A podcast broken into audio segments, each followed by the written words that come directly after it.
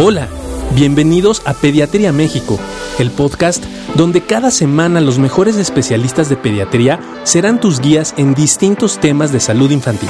Comenzamos.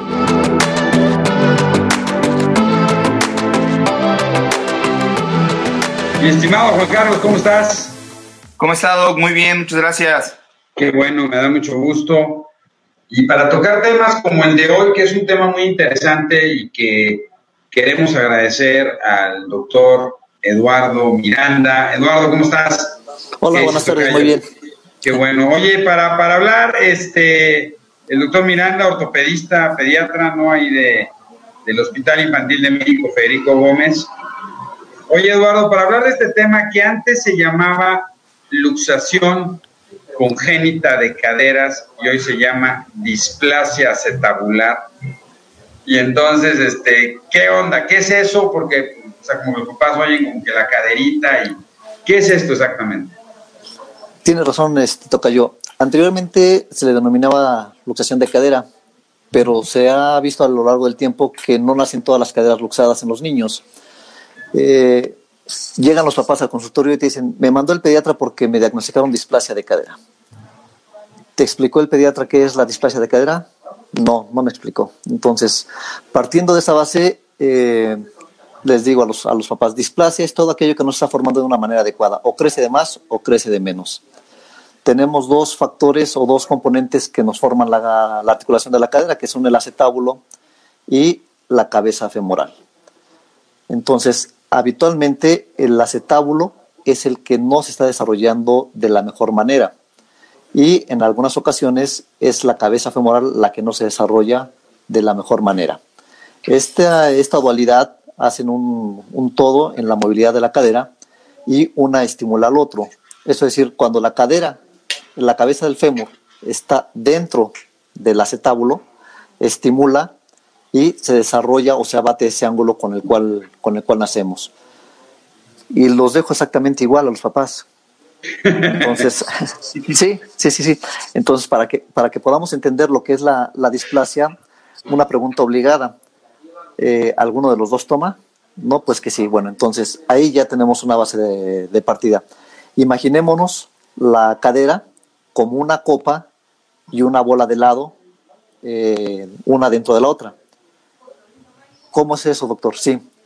¿Alguien ha tomado alguna vez un martini? Eh, Carlos, eh, Eduardo. Este.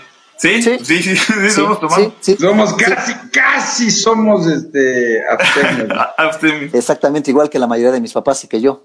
Entonces, entonces para imaginarnos bien y poder eh, entenderlo como papás, ¿cómo es una, una copa donde te sirven un martini? La formita de la, de la copa. Es una ¿no? copa muy ancha. Muy ancha, sí. Muy, muy ancha. La base es larga. Y tú le pones entonces una bola de helado a esa copa. Si tú la empiezas a girar, aparte de que se deshace, y la giras y la giras y la giras, ¿qué es lo que puede suceder? Esa bola de helado puede salirse. ¿sí? Entonces, una, un acetábulo en forma de copa de martini está displásica, no te da la contención a tu, a tu bolita de helado. ¿sí? ¿Y cómo es una copa en la cual te sirven un brandy? Mucho No, más más, cerrada. más profundiza. Exactamente, que es a donde tiene que llegar el desarrollo de nuestra cadera. ¿Por qué? Porque entonces tú pones la bolita de lado, la empiezas a girar, pero ya no se te va a salir. ¿Sí? Entonces, una displasia eh, del desarrollo de la cadera la podemos comparar con eso. Es algo que no se está desarrollando bien en cualquiera de los dos componentes de la articulación de la cadera. El acetábulo, que es la copa, o la bolita de lado, que es la cabeza del fémur. Oye, pero ¿por qué pasa esto? O sea, esto tiene que ver con el embarazo, tiene que ver porque... eh, Vitaminas. no- vitaminas, no, no, no comió bien durante el embarazo la mamá, no... No, O sea, ¿por qué se da? Y, y normalmente, digo, nosotros como pediatras nos enseñan, ¿no? Que hay que revisar la cadera y abrirla y, y que tienes que estar abriendo las caderitas a ver cómo la, la sientes, ¿no? Que si se Pero- escucha, que si truena, que si se siente, ¿no? Como- Sí, este. Que ya nuestra mi edad, ya, compadre, ya cuando muevo la cadera, siempre buena. Pero esa edad, o sea, ¿cómo, ¿por qué se da esto? ¿Hay algún factor que, que, pueda ser prevenible? Y más o menos, ¿cuál es el mejor momento para detectar una displasia de cadera? Hay miles de teorías todavía en cuanto a la displasia de cadera. Sí, eh, lo que sí tenemos que tomar en consideración es que hay un factor hereditario. Eh, la mamá, la abuelita y en muy pocas ocasiones el papá tuvieron displasia de la cadera y el producto va a tener displasia de la, de la cadera. No hay una causa como tal. La alimentación no tiene nada que ver con la displasia de, de cadera. Sí hay algunos factores, eh, la talla de la mamá, hay mujeres muy pequeñitas con úteros pequeños, eh, oligodarmios, sí, sí condicionan o aumentan la probabilidad de tener displasia de la, de la cadera pero una causa como tal no. Esto sí es muy cierto que se afectan seis veces más las mujeres que los hombres. Es decir, nacen seis niñas con displasia de la cadera por un hombre en la, en la literatura a nivel mundial. Ok, oye, ¿y cuál es la mejor edad para detectarlo? ¿O a qué edad se empieza a detectar la displasia de cadera? Fíjate que aquí me voy a, ver como pavo real y aquí es donde cobra importancia la rotación por ortopedia que muchos eh, no quieren tener de, los, de la formación como pediatras. La, mejor, eh, la mejor edad para diagnosticarla es al nacimiento. Los primeros tres semanas, un mes de edad es la mejor edad para, para diagnosticarlo. ¿Sí? Eh, maniobras tan sencillas como las que tú decías, el abrir las piernitas y sentir el chasquido de la cadera cuando entra, las maniobras de Barlow y de Tolani son básicas en una revisión eh, pediátrica al momento de, del nacimiento. Muchas de las veces la falta de pericia, la, eh, las caderas que son de difícil diagnóstico también, nos da dos, tres semanas de retraso en el diagnóstico, pero lo ideal sería diagnosticarla entre el primero o segundo mes de vida a lo mucho. No, totalmente de acuerdo. Y, para que, para un poquito para que las personas que nos están viendo sepan, ¿no? Esta, esta exploración de la cual habla este Eduardo es, eh, se hace el momento en que el niño nace, ¿no? los primeros minutos en cuando de, de, cuando nació y ya se secó el niño, ya se puso en la cuna de calor y demás. Dentro de la exploración general que se hace, también se exploran las, las caderas, ¿no? Y durante el seguimiento la primera semana, el primer mes, se sigue haciendo continuamente el explorar las caderas justo para darte cuenta de eso. Sin embargo, es cierto también lo que comentaba Eduardo, para muchos eh, pediatras que a lo mejor no han tenido la oportunidad de diagnosticar eh, esta displasia o de, de, tener esta pericia, pues se te puede ir, ¿no? Este, Eduardo, de repente que, que no te hayas dado cuenta de esto, como tú decías, una cadera que es muy difícil de diagnosticar, pues puede pasar el tiempo. Entonces, ¿Hay un tiempo límite para poder tratar a estos pacientes? Eh, sí, y debería de ser antes del momento en que el paciente logra ponerse en pie, antes de la marcha. Sí, desafortunadamente en nuestra institución seguimos recibiendo pacientes que llegan claudicando con marcha de patito, con la cadera luxada porque no se diagnosticó en las primeras etapas de, de la vida. ¿Sí? Entonces sí es importante el poder hacerlo, te repito, antes del inicio de la bipedestación del paciente para que los resultados sean los óptimos. Eh, una vez nosotros manejamos el término de displasia, eh, una cadera que puede y tuvimos un problemita de ahí estamos. Tenemos ahí un problema de, en el audio.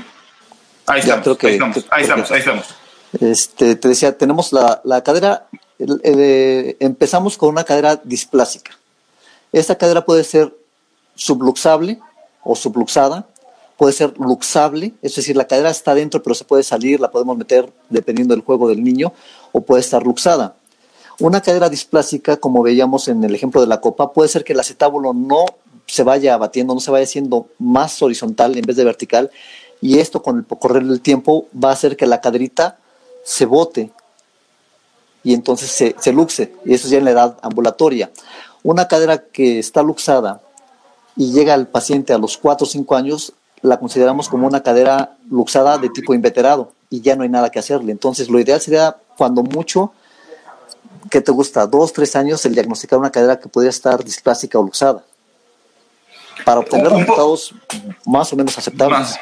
Un, poquito, vamos a, regresar un poquito, Doc Barragán, para aclarar este término de cadera, por si alguna persona que nos está viendo no le queda claro, porque de repente me duele la cadera, ¿no? Y te agarras acá abajo en la espalda, ¿no? Es, me duele la cadera. A ver, la cadera y de lo que estamos hablando es de esta parte que es el hueso de lo que sería el fémur, que es parte de la pierna, ¿no? Y la unión que va a tener entonces con lo que se conoce y lo que comentaba este Eduardo, que ya sería con la parte de la pelvis, Eduardo, ¿no? Esa, esa parte donde va a encajar entonces el hueso de la pierna o el fémur, que sea la parte de arriba. Eso es lo que conocemos entonces como cadera, esa parte donde va a encajar. Así es. Eso es, eso es. Perfecto. Oye, y, y, por, y ¿Y hay alguna manera de prevenirla, no? Ponerle doble pañal, ponerle triple pañal, hacer ejercicios en el bebé desde forma temprana, o este problema en la formación de la cadera no hay cómo prevenirlo y si ya está más bien debe recibir tratamiento. Bueno, aquí eh, basamos, nos basamos a la historia clínica. Es muy importante los antecedentes. Si tú en tu historia clínica como pediatra tienes el antecedente de que la mamá o el papá cursaron con displasia de la cadera, ya los tienes que ir preparando para saber que ese pequeño muy seguramente va a nacer con el problema. ¿Sí? Eh, en ocasiones no sabíamos que el papá o la mamá tenían displasia, le tomas una radiografía y ves la, cadera toda fea, quiere decir que la, tuvieron la enfermedad, pero nunca se les diagnosticó. ¿Sí? Entonces, eh, el uso del doble pañal de manera profiláctica en lo que tenemos la evaluación por el ortopedista es aceptable les comentaba que tanto la cabeza del fémur como el acetábulo se estimulan unos a otros. Al tener las piernitas abiertas con el doble pañal, tienes mayor posibilidad de que, de que la cabecita vaya al centro del acetábulo y esto te estimule y vaya batiéndose. ¿Sí? Entonces sería eh, de, una manera profiláctica en lo que tenemos el diagnóstico de certeza. Ok, ok. Y como tal, eh, este, Lalo, no habría como una una situación más prevenible, más que el estar observando en las evaluaciones pediátricas que el movimiento de las extremidades y precisamente el movimiento de, la, de las piernitas que va teniendo el niño sea normal. Y el pediatra pues prácticamente es el único que se puede dar cuenta, ¿no? ¿En qué momento los papás podrían percatarse de esto? ¿El momento de gatear? ¿El momento de sentarse? ¿Cómo lo podrían ir checando, este, Lalo? es, es, muy importante, muy, muy importante el apoyarnos en todas las personas que tienen contacto con el niño. Si es, eh, es de una manera rutinaria lo que hacen ustedes como pediatras, la, revisión, el cambio de pañal de la, de la mamá, el, del papá, pero muchos de, de nuestros niños el diagnóstico se hace ya al inicio de la, de la marcha. Cuando el niño empieza a cojear, tiene una marcha de patito entonces es ahí cuando muchos de los papás eh, o el pediatra que lo estaba llevando su control se dan cuenta de que existe un problema en la, en la cadera. Este, oye, eh, eh, dos preguntas. Una es, ¿es muy doloroso el, el, este, el tener esta displasia de cadera para los niños? ¿Desduele? Y la segunda es, ¿es necesario siempre una cirugía? No, no, no, no. De hecho, el, el tratamiento tiene que ser de forma conservadora. Nosotros tenemos en el, en el Hospital de Escuela del uso del cojín de Fredka o bien el tirante de Public. Son los dos aparatos eh, ortopédicos para el tratamiento conservador de esta, de esta patología. ¿Qué es el, el cojín de, de Fresca, este, Eduardo? Eh, o el cojinete o los arneses, ¿qué, ¿qué, son? Es un cojín tipo canguro, pero es rígido. Tiene el, eh, el bebé prácticamente va sentado las piernitas en máxima, eh, abiertas a lo máximo, ¿sí? Como si fuera en un carrito de los que se empujan con las, con las piernitas. ¿Sí? Ese es el, cojín de Fredka. El, tirante de Publix eh, son unos tirantes que van y que hacen que la caderita se flexione y la vas abriendo. Por, eh, las dos son válidas por cuestiones de, escuela. acostumbramos nosotros utilizar el cojín de Fredka. Utilizamos el tirante de Public cuando una cadera está subluxada o luxada, porque es un aparato de autorreducción. Ok, y el tiempo en que va a durar el paciente, porque también vemos pacientes con yesos, este, Lalo, ¿no? Que le colocan algunos yesos como con algunos soportes, ¿no? Para que precisamente tenga esta posición de las piernitas abiertas, ¿no? Y permita que se desarrolle mejor la cadera. Eh, y, tiene la misma función, entiendo, que, que, lo que nos comentabas de los tirantes y de la, del cojinete, ¿no? Sí. ¿Qué tiempo va a durar esto, eh, Eduardo? ¿De qué depende el tiempo de duración? Porque de repente los vemos que las mamás pues andan cargando al niño con el yeso o lo traen con el, con el tirante. ¿Qué tiempo tiene que durar?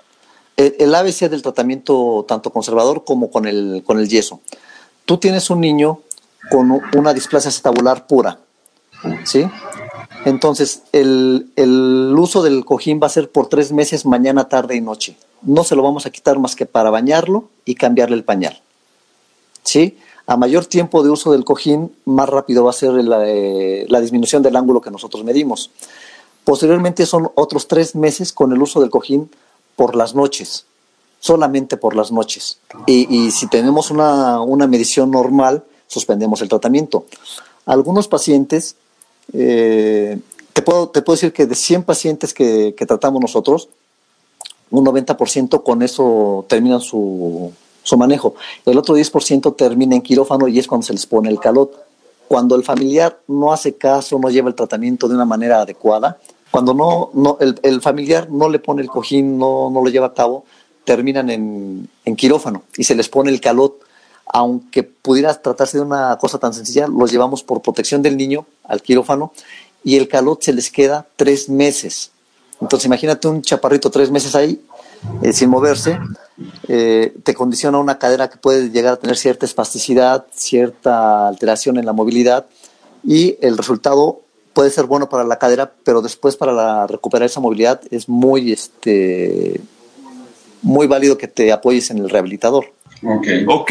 Oye, Lalo, y, te iba a hacer una pregunta. Para el diagnóstico, ¿qué necesitamos? ¿Qué necesitas tú? Este, placas de rayos X, ultrasonido, tomografía. ¿Qué se requiere para llegar a un diagnóstico de esta displasia de cadera?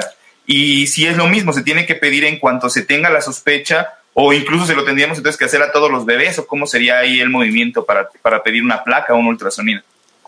El, estándar de oro, el Gold, actualmente es el ultrasonido porque no, no sometes al niño a ningún tipo de, radiación. Sin embargo, aquí es muy importante que la persona que te haga el ultrasonido sea una persona calificada y capaz de interpretártelo. El ultrasonido se tiene que hacer eh, con el niño en reposo y dinámico, es decir, moviendo la caderita y, se, trazan los ángulos alfa y beta y tú dices si está displásico o no. El costo de un ultrasonido comparado con el de una radiografía es elevadísimo, entonces nosotros nos basamos más a la radiografía. Y la radiografía la tomas en cuanto el pediatra o tú sospechan que existe alguna alteración tanto en el acetábulo como en la cabeza del, del fémur. Y esto puede ser eh, a las tres semanas, al mes, eh, según te llegue el paciente. Pues yo creo que es súper importante, Juan Carlos, que, los papás sepan, ¿no? Que esto es una situación que se da en la revisión pediátrica cotidiana, ¿no? Que eh, se debe y que por eso es tan importante estar llevando a revisión al bebé el primer año de vida, que dentro de muchas cosas de su desarrollo, ¿no? Es súper importante también poder evaluar la cadera y asegurarnos que tendrá la estructura necesaria para poder desarrollar el gateo y la marcha.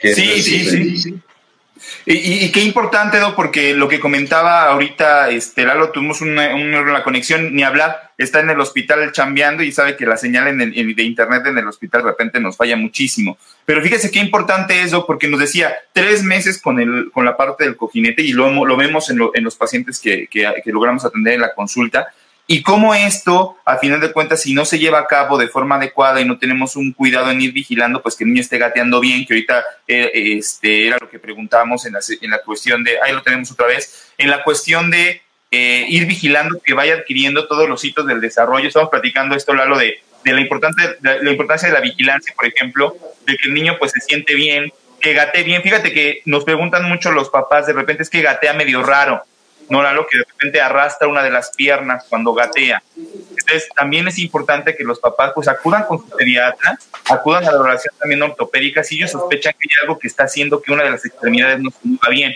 Y el pediatra ya podrá decir si tiene sospecha de que eso pueda ser algo ortopédico o algo neurológico, ¿no? Sí, fíjate que eh, eh, algo, algo que hay que recalcar, algo que hay que mencionar, es que este problema, ah, hablando en los tiempos que debe estar resuelto, es respetar todas las etapas del desarrollo motriz del niño eh, a, su debido tiempo. Es decir, tres meses sostengo mi cabeza, seis meses me siento, ocho meses empiezo el gateo. Eh, lo ideal sería que para cuando el niño empiece la etapa del gateo el problema estuviera resuelto, pero eso implica que tenemos que hacer los diagnósticos eh, prácticamente de recién nacido. Yo te comentaba, tener un niño tres meses en, un yeso sin movilidad te genera rigidez articular, mucha fibrosis y posteriormente tenemos problemas de rotación, de rigidez, de dolores porque te condiciona también artrosis, dolores en la cadera por desgaste adelantado de la, de la cadera. No, totalmente. Y, también lo vemos en Doc Barragán, siempre lo platicamos, nuestros pacientes que utilizan el cojinete o también el yeso tanto tiempo, ¿no? Y que también puede condicionar obviamente el retraso en la marcha, ¿no? Y eso este, hay que considerarlo dentro del proceso de desarrollo y neurodesarrollo este, de que es un paciente, bueno, con una cadera luxada que requiere algún procedimiento quirúrgico. ¿Y qué tal les va, este, Lalo? ¿Qué tal les va después de la cirugía? Eh, ¿Nos puedes hablar un poco del pronóstico? Tiene mucho que ver con la familia. Eh, tú sabes que, digo, eh, es un mar de diferencia un paciente a nivel privado que uno en institución. el paciente privado tiene acceso rápidamente a un periodo, a un proceso de rehabilitación a la siguiente semana de que tú le estás dando de alta del hospital y en nuestro hospital tardan uno o dos meses en darle la primera consulta. Eh, en general les va bien, pero sí es con la constancia del, familiar o buscándole los, medios para que la rehabilitación pueda ser llevada a cabo lo más pronto posible. Eh, un muy pequeño porcentaje de pacientes con displasia que terminan en quirófano requieren una segunda o una tercera cirugía. Eh, es muy, muy importante diferenciar o hacer hincapié porque nos mandan pacientes con PCI con displasia de la cadera y ya no es una displasia de la cadera, es una cadera de tipo neuropático. Entonces, eh, el hecho de que no se desarrolle bien por una cuestión neurológica, afección neurológica desde el nacimiento, es muy diferente a que el desarrollo de la cadera como tal no se lleve a cabo. Sí, entonces eh, hay, que, hay que diferenciar las caderas displásicas a las caderas neuropáticas, a las caderas eh, secundarias a una infección, a una artritis séptica. Eh, acabamos de tener una pequeñita con una cadera luxada, pero por una sífilis congénita. Entonces el, el, pronóstico cambia muchísimo en los diferentes tipos de caderas afectadas. Sí, aquí a mí me parece que es muy importante, yo le iba a decir ahorita a Juan Carlos, es, o sea, un niño con displasia acetabularo de caderas no tiene, es un niño sano neurológicamente, ¿no? Se da, como bien decía mi tocayo, por un problema de la formación de la cadera, pero no por una lesión que condicione alteraciones mecánicas de los músculos y del movimiento, que eso te genera una luxación de cadera por cuestiones neuropáticas totalmente diferentes y que es un tema que amerita todo un abordaje diferente y que evidentemente es súper difícil porque no solo se afecta a la cadera, sino vemos una afectación también de la columna, ¿no? Y vemos una afectación de postura y otra serie de cosas que son muy importantes y que ojalá Eduardo nos puedas acompañar un día de estos para poder platicar para nuestros pacientes neurológicos de todos estos este, abordajes que se tienen que hacer. Cuando un problema, ¿no? Yo creo que ustedes lo, convivimos mucho, ¿no? Es cuándo debes de intervenir una cadera en un paciente con parálisis cerebral infantil, con una cuadriparesia espástica, y evidentemente es otro proceso. Pero yo creo que aquí lo importante es que los papás sepan que una displasia de cadera se da en niños sanos, tiene que ser reconocida de manera temprana y que la intervención terapéutica es una intervención bastante amigable ¿no? Aunque traer el cojinete o traer esto puede ser un poco molesto, pero que al final no deja de ser una intervención bastante amigable y que resuelve el tema, favoreciendo que el chaparro siga en un proceso de su neurodesarrollo. No sé si queramos concluir con algo, Tocayo, algo que nos puedas decir para la gente. Pues que la verdad se basen mucho en el pediatra, que no dejen de llevar a sus chaparros, que en el cambio de pañal día a día sea una costumbre el abrir las piernitas y sienten cualquier chasquido, cualquier movimiento normal. La, la simetría de los pliegues les puede llamar mucho la, atención a los papás. Inmediatamente que lo consulte con su, con su pediatra. Él tomará las medidas pertinentes para un diagnóstico acertado y temprano y que los resultados sean lo más satisfactorios para todos nuestros niños. Perfecto. Juan Carlos. No, totalmente de acuerdo a lo que decía Lalo ahorita y, así lo hemos visto en la consulta, así llegan los papás con estas, precisamente estos dos, dos, dos, situaciones que él comentaba. Una es, se dan cuenta en la diferencia de los pliegues en las nalguitas cuando voltean a los niños, que de repente sienten que una nalguita está más arriba que la otra, ¿no? Y la otra es cuando le cambian el pañal y le abren las piernitas, sienten que truena la cadera. Qué importante es el poderlo comentar con su pediatra para que él pueda hacer una revisión mucho más exhaustiva de ese chaparrito y como lo decía también Lalo, si es necesario, a lo mejor mandarlo a hacer una placa, un ultrasonido y a valorado por ortopedia para que le pueda dar una resolución eh, favorable a, este tipo de, de, chaparrito donde se sospeche de una, de una de cadera. Muchas gracias Lalo, este, sabemos que estás ahí en la chamba y y, este, y te agradecemos mucho el tiempo. Cuídate mucho, muchas gracias por tu tiempo, Tocayo. Esto fue otro episodio de Pediatría México. Y recuerda, los países caminan con los pies de sus niños. Si este episodio crees que le puede ayudar o servir a alguien, por favor compárteselo. Le podrías estar ayudando mucho más de lo que te imaginas. Síguenos en nuestras redes sociales. En Facebook e Instagram nos puedes encontrar como AMHIMCDMX, AMD Asociación de Médicos, HIM de Hospital Infantil de México y CDMX de Ciudad de México. Nuestra página web es amhim.com.mx. Para cualquier duda o comentario, escríbenos al correo electrónico pediatriamexicopodcast.gmail.com. Gracias por acompañarnos. Hasta la próxima.